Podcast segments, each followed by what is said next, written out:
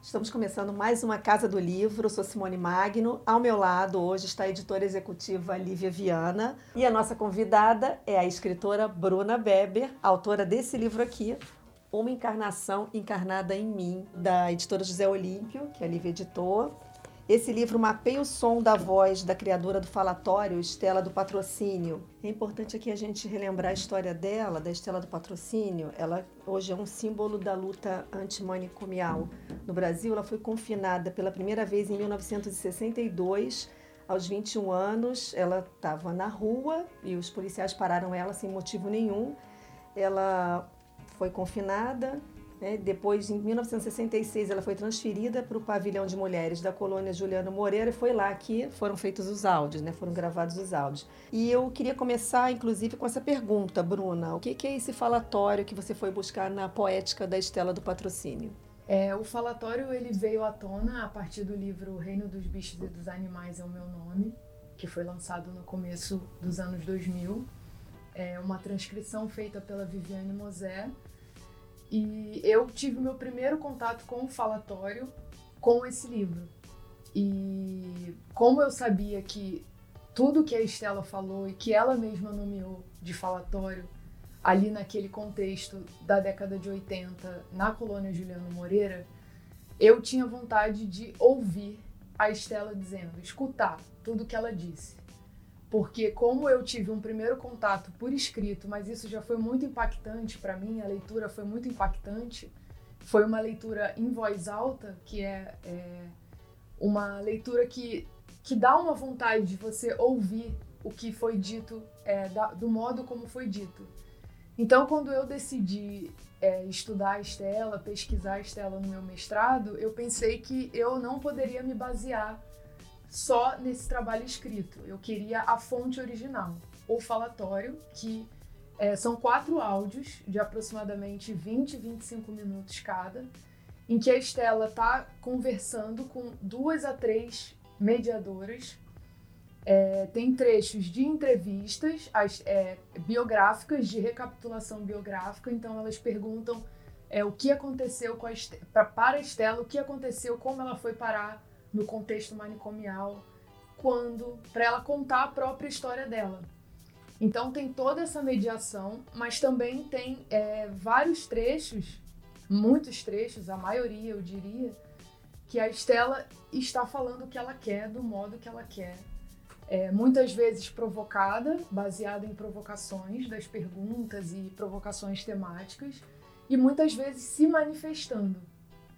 É, claro que ela está é, tá muito próxima ali de um, um universo de temas, é, o, o, Jardim Zoológico, que foi um passeio que eles fizeram lá no contexto da, da colônia, é, a convivência com outras internas, mas em grande parte a Estela está falando é, em comunicação, não se sabe com o que, é, recebendo essas, essa, essa, essas palavras, né?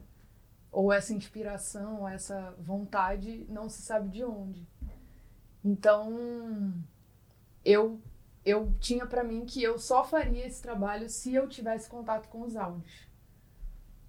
É porque eu queria ir pela voz e não por mais uma mediação, né, de uma voz. E é muito impressionante, né, os áudios. Quando a gente estava numa reunião que eu consegui ouvir os áudios que eu nunca tinha ouvido. Não é uma coisa que todo mundo pode ter acesso. Uhum. É muito emocionante, assim. Na hora da vontade de chorar, assim, você entende que aquela voz ali carrega muita coisa, né? É super simbólico, assim, é muito forte. Bruna, então você sai da poesia. Já te editei na poesia, sei como é que você é. E, enfim, até antes de editar esse livro maravilhoso também de poesia, o Balés e a poesia ela tem um, um, método de escrita que é seu, né? Uma coisa bem liber, liberta, é seu. Você que vai saber como que você pesquisou, se você pesquisou, se você saiu fazendo aquilo ali como foi vindo na sua cabeça, é livre o, o modo ali da poesia. Já uma escrita como essa te requer uma pesquisa. Você precisou parar para pesquisar. E eu sei do quão específico foi o seu trabalho de pesquisa nesse livro, o quanto que foi metódico, o quanto que você, enfim, parou para pesquisar e faz, você faz um ensaio que ele é literário e ao mesmo tempo é uma peça acadêmica. E eu achava legal você falar um pouco sobre isso. As pessoas têm um pouco de, se assustam um pouco com pesquisas acadêmicas, tanto na hora de fazer quanto na hora de ler. E eu sei que você fez um método que não é tão comum, assim. Queria que você falasse um pouquinho sobre isso.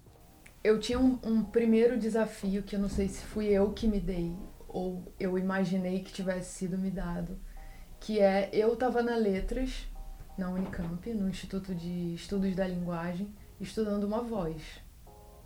Então eu já tinha que lidar com esse com esse primeiro dado, que é eu não eu, eu estou aqui justamente negando o que está escrito.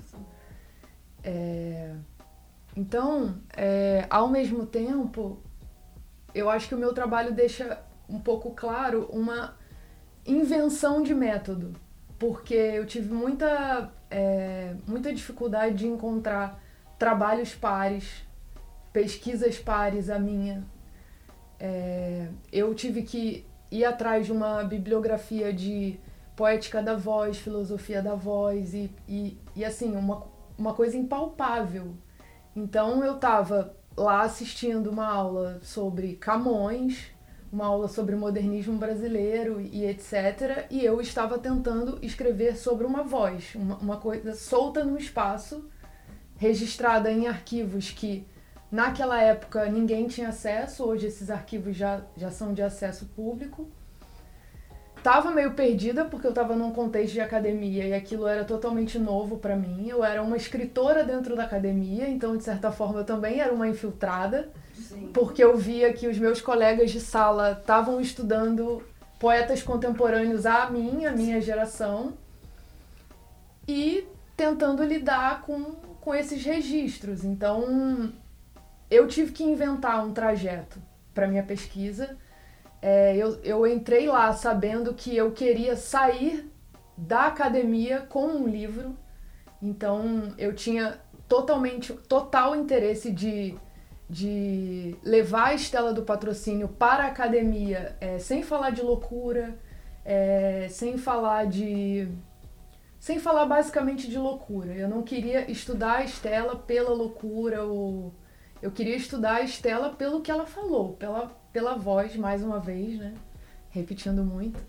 Mas eu queria, eu queria estudar esse registro, é, esse registro de, do que eu já imaginava ser uma espécie de profecia. Então eu queria chegar na poesia pela profecia. Era um, um caminho duplo, né? Eu queria levar a Estela para a academia pela, pelas poéticas da voz, e eu queria sair da academia com um livro é, falando da Estela de um jeito que eu sentia falta que tivesse sido falado até então. E, e claro, tentando é, passar ao largo de estigmas. Quando eu comecei a fazer o mestrado, as pessoas falavam: Nossa, boa sorte para você. Eu fui muito infeliz no meu mestrado. Foi uma coisa horrível, eu quase perdi minha vida. Eu não desejo isso para ninguém você já é escritora, por que, que você quer fazer isso?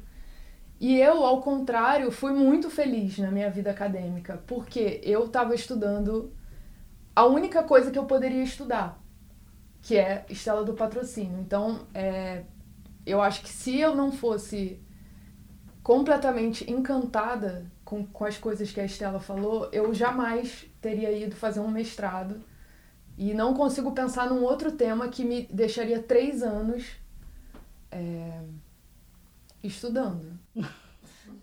e feliz estudando. E feliz. Então eu fui muito feliz, porque eu pensei, cara, eu tô aqui estudando talvez o, o único assunto que mais me interessa na vida. É, ao mesmo tempo, eu tenho uma aventura de me propor uma escrita longa, que é uma coisa que eu nunca tinha feito até então, num gênero que eu sou leitora, mas nunca tinha escrito. Então eu consegui reunir todos essas, essas, esses ensejos e fazer o que eu queria fazer desde sempre, que era escrever um livro. Em excesso e acesso Falei muito, falei demais, falei tudo que tinha que falar. Declarei, expliquei, esclareci tudo. Diz que quando o sol penetra no dia, dá dia de sol muito bonito, muito belo. Foi uma aventura fazer esse encarte. A gente já brincou que é a língua do livro, né? Quem faz isso, nesse, quem faz o que você fez nesse encarte, não é aquele acadêmico específico que, enfim, quer viver daquilo. É aquela pessoa completamente apaixonada por um tema que fala, vou, vou fazer isso aqui, vou parar e fazer isso aqui. É chamado de sanfonado, que ele vai, ele vai sendo aberto, assim, né, em uma espécie de sanfona. E é um encarte que você usou para descrever é, o áudio, que a gente está falando, tudo que você fez, todo o seu estudo, o interesse, o interesse era na voz. Então, na hora de você pegar a voz dela e, e tem a minutagem, para quem ela vai explicar melhor, mas tem a minutagem do, do áudio. E aí a Bruna vai usar um recurso que é poético, é criativo. Ela bota a geografia na voz, né? Conta pra gente melhor, pra não ficar te Deixa eu mostrar aqui. Mostra. Com muito orgulho. eu fiz uma foto desse encarte, né, para divulgar o lançamento de São Paulo e teve um monte de gente que chegou no lançamento e falou: "Eu só vim por isso. Eu sabia que tinha". Então, isso aqui, acho que foi a maior aventura de todas. É, como eu passei três anos ouvindo esses áudios e muitas vezes eu me sentia caindo de paraquedas porque eu estava ali sentada numa cadeira com um fone de ouvido, diariamente ouvindo a voz da Estela. Porque eu, eu precisava fazer o meu trabalho, né, do jeito que eu gostaria de fazer, mas eu fui ficando tão familiarizada com aquela voz, de tanto ouvir, que eu comecei a tentar mapear essa voz. Então, como era uma leitura é, maravilhosa e sempre de muitos, muitas descobertas, muito, é, em alguns momentos eu me via assim, é, ouvindo o movimento de corpo da Estela. Porque um fone super com uma um alto-falante excelente que eu conseguia Bem, muita sensibilidade, conseguia né? ouvir tudo, então eu conseguia ouvir assim as marcações de tempo da Estela. Então ela falava bate na perna. E aí falava, fazia assim, para frente, para trás. Então, o tom da voz muda, né? A, o volume da voz muda quando você faz assim, quando você faz assim. E aí ela falava para cima, gritava. Então eu fiquei ouvindo tanto que eu comecei a, a mapear os movimentos corporais da Estela. E aí eu pensei, nossa, aqui tem uma tem mais que uma partitura, que é, é um dos, dos capítulos do livro, que são de onde saem. É de onde saem os, os poemas, digamos assim, né? Que eu chamo de partitura. Mas tinha muito mais que isso. Então eu pensei, bom, aqui tem todas as informações que eu que eu preciso, que é ritmo, é, subida, descida de tom de voz, o tom de voz que se mantém, é, o tom de voz que a Estela responde às perguntas da, da mediadora, o tom de voz que a Estela fala imediatamente, como se ela estivesse invocando ou evocando alguma coisa. É, são, assim, mais de 10 tons de voz. Tem o ruído das fitas, porque foi gravado em fita cassete, né? Entre 86 e 88. Então tem os cortes da fita cassete, porque tudo era gravado de maneira entrecortada. Então tinha uma conversa aqui que era pausada e amanhã começava. Uhum. Recomeçava, ou na semana seguinte recomeçava.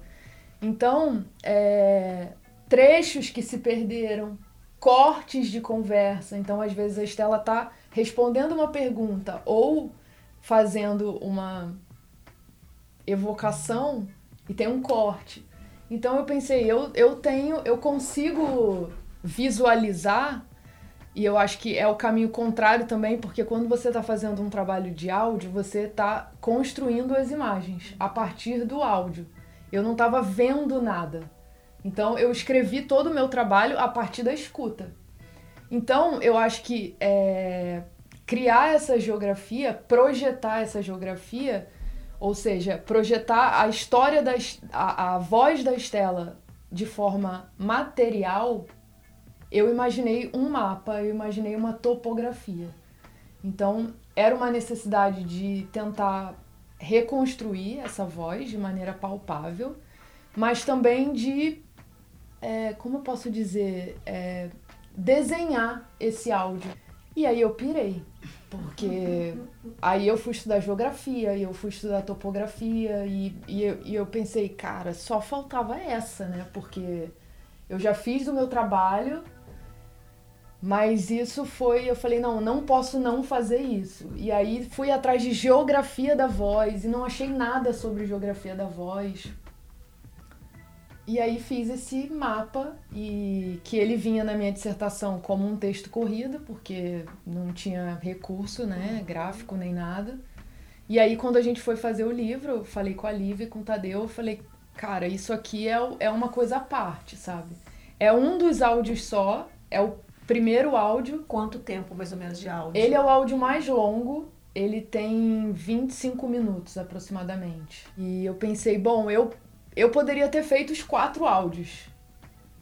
Só que eu pensei, não, eu vou fazer um porque quem quiser fazer os outros.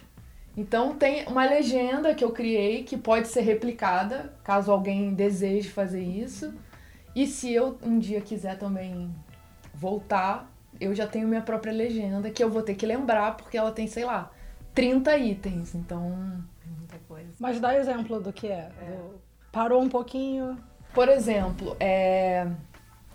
tem o tom de voz, tem as pausas, as pausas de fala, aí tem pausa reflexiva, pausa abrupta, pausa curta, pausa de respiração, que é uma vírgula, tem os cortes, que são é, ou os cortes das internas ao redor, que estão interferindo na, na gravação do falatório, é, tem o corte da fita cassete, é, tem o corte da Estela, que se recusa a responder uma pergunta da mediação e puxa para um assunto que ela quer tratar naquele momento. Tem os momentos de, de revelação da Estela. Não, e você usa palavras de geografia mesmo. Sim. Por exemplo, esse corte na gravação das fitas, como você está falando, é o barranco. Sim, é o barranco. Né? Cada um é... é... um. É muito bom. Tem a ravina, vereda, tô vendo aqui, planície, desfiladeiro, cada um. Sim, os tons de voz. E aí você imagina uma voz num desfiladeiro. Você vai tem a é muito interessante Catarata. isso faz sentido na hora que você está lendo. A planície é o tom habitual, planificado é. em extensão de altitude pouco variável. Que é o tom dela normal. Normal. Aí eu tento pegar todas as variações. Eu acho que tem seis, se eu não me engano. Super tom, explosão em voz, já é um vulcão. Sim. É um vulcão mesmo, né? Eu fui me perdendo também enquanto eu tava construindo isso, sabe? Mas foi tão bom, tão gostoso de fazer. Ao mesmo tempo eu achava que eu tava enlouquecendo, sabe? E é uma vontade de aprender também, né? Porque Estela não deixou nada escrito. Ela não pôde deixar. Uhum. A vida dela não permitiu que ela deixasse. A gente não. É uma forma de aprender aquilo que tá ali, né? Eu achei muito bonito. Tanto que a gente entrou nessa cruzada. Sim, é uma forma de aprender para tornar aquilo material e, e para tornar aquilo que é para fazer com que aquilo seja também visto, sabe? Uhum. Então, é, a minha ideia não era encerrar a voz da Estela num, numa, num método que eu criei, de certa forma. A minha ideia era mostrar a voz da Estela de outros jeitos, né? uhum. né? Tentar fazer com que ela fosse compreendida pelo, pelo mapa. E eu acho que o mapa não foi aleatório. É, como eu tava o tempo inteiro voz e corpo, e eu tava ali, claro, sempre, né? E eu escrevia a dissertação na pandemia, bem no começo da pandemia. É, tinha também uma vontade de, de, de colocar essa voz em movimento, de colocar essa, essa voz no espaço, dar para ela um. Dá não, né? É, possibilitar um pouco mais de, de rua, de espaço público, de Cenário, né? De cenário. Das coisas que você fez nesse livro que não são nada comum, né? Que foram mais de. Você teve aí, a gente acabou de falar desse encarte, dessa topografia da voz, de misturar geografia para lidar com, com, com a poética dela, né? Isso é totalmente original. Uma outra coisa que você faz também, que eu acho que só você poderia ter feito, é, que é muito específico seu, é você vir com essa coisa da encruzilhada por mais que você tenha deixado tudo muito palpável e objetivo e acadêmico, e no caso até geográfico, tem um caminho muito espiritual nesse livro. É, e você deu esse, esse caminho para Estela quando você bota ela ali num lugar. Né? Você está falando das encruzilhadas, dos orixás, dos poetas. Então tem esse lugar que a Giovanna Xavier no prefácio ela fala disso. Conta um pouquinho sobre isso, porque isso é muito específico e é muito bonito isso que você faz no livro também. Eu fiquei pensando muito enquanto eu escrevia que é, todo mundo que se aproxima da Estela, do falatório da Estela, é, vira um pouco porta-voz da Estela. Porque como ela surgiu no mundo é, inicialmente com a sua voz portada, e por isso eu também cheguei no falatório da Estela, eu comecei a achar que ela não era só refém, não no sentido ruim. Ela não era, ela não tinha só a voz dela portada. Ela também era porta-voz de algo. Então eu comecei a entender a Estela e principalmente imaginar a Estela como uma mensageira. E é importante voltar um pouco na, na história, da, da, do pouco que se sabe, infelizmente, até hoje da biografia da Estela. Ela foi pega, pega, porque ela foi pega mesmo, ela foi sequestrada, digamos assim, na rua. Porque ela estava falando coisas na rua. É uma história que se repete há quanto tempo né, no Brasil? Então, é, juntando tudo, tentando juntar tudo, é, como eu cheguei na figura do mensageiro, que para mim, da mensageira, que para mim é a mais imediata, eu automaticamente cheguei em Exu. E todas as suas é, todos os seus nomes e reverberações em mitologias, não só na mitologia grega clássica, mas em inúmeras mitologias dos povos indígenas, é, mitologias africanas de muitos povos. Então eu, eu fui fundo nessa figura do mensageiro dos profetas e das profetas, no que eu até onde eu consegui chegar. Então eu criei mais ou menos uns 16 cenários para Estela, desde o Mali até uma casa de umbanda, um centro espírita, eu falo do cavalo no xadrez, eu falo, do... enfim, fui indo. E é louco que semana passada eu tava fazendo minha unha e aí tava conversando com a manicure e ela e ela falou assim: "Ah, esse vermelho é muito lindo" você escolheu um vermelho especial. Aí eu falei, é, eu escolhi um vermelho especial porque eu vou lançar um livro amanhã. Aí ela, nossa, que legal, você vai lançar um livro. Como é o nome do seu livro? Aí eu falei, Uma Encarnação Encarnada em Mim. Aí ela, você também é espírita? Ai, que maravilhoso! E aí eu falei, também sou. e aí a gente começou a conversar e ela, do espiritismo, começou a me dar uma aula de espiritismo. Ela me explicou o meu próprio livro para mim, Sim. sem ler. E ela falou: não tenho como reproduzir a aula que ela me deu. Mas ela falou assim: você precisa jogar esse PDF na internet, porque as pessoas precisam ler.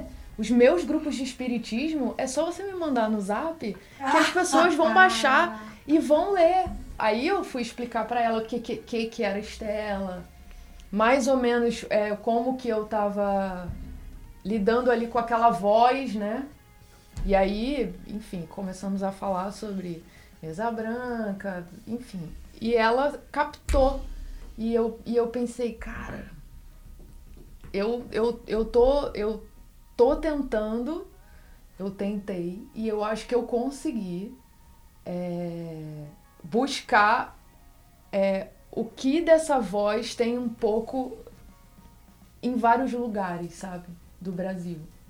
Aproveitando que está falando, falou do título do livro, esse título é tirado de uma fala da Estela. Sim. O que, que era essa fala da Estela para você ter chegado a, a, esse título, Uma Encarnação Encarnada em Mim? Eu tive que escolher, eu tive que criar ali os, o universo temático que eu queria enveredar, né? Por onde eu queria enveredar. Então, ela fala muito de casa, família, mundo, é, morrer, reencarnar, é, Deus. Tem temas específicos é, que eu reuni por afinidade e tal. E um deles é morrer e reencarnar.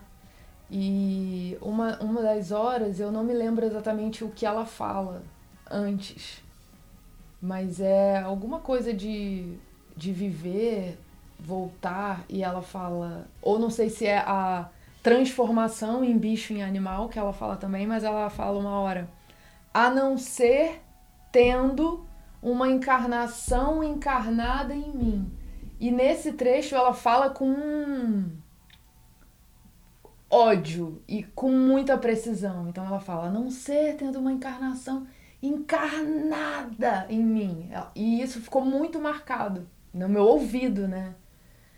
E aí, a certa altura, eu pensei, cara, também tá encarnado em mim isso, de certa forma. E aí eu fui rever o meu trabalho, que ele já começa com uma, uma abertura, de certa forma, biográfica. Eu conto como que eu cruzei com a Estela. E aí eu pensei, é isso. Nunca você lembra que sonha? Não. Às vezes eu não lembro, às vezes eu lembro. Eu nem às vezes, nem nunca eu lembro. Não lembro de um sonho sequer. Porque eu faço uma força para lembrar o que aconteceu comigo durante o sonho e não consigo. A gente encerra aqui. É um prazer ter você aqui. Prazer meu. Lívia também. Obrigada. Lívia já é minha parça Já, aqui né? na Casa do Livro. Muito obrigada. Eu sou Simone Magno, essa é a Casa do Livro e mês que vem tem mais.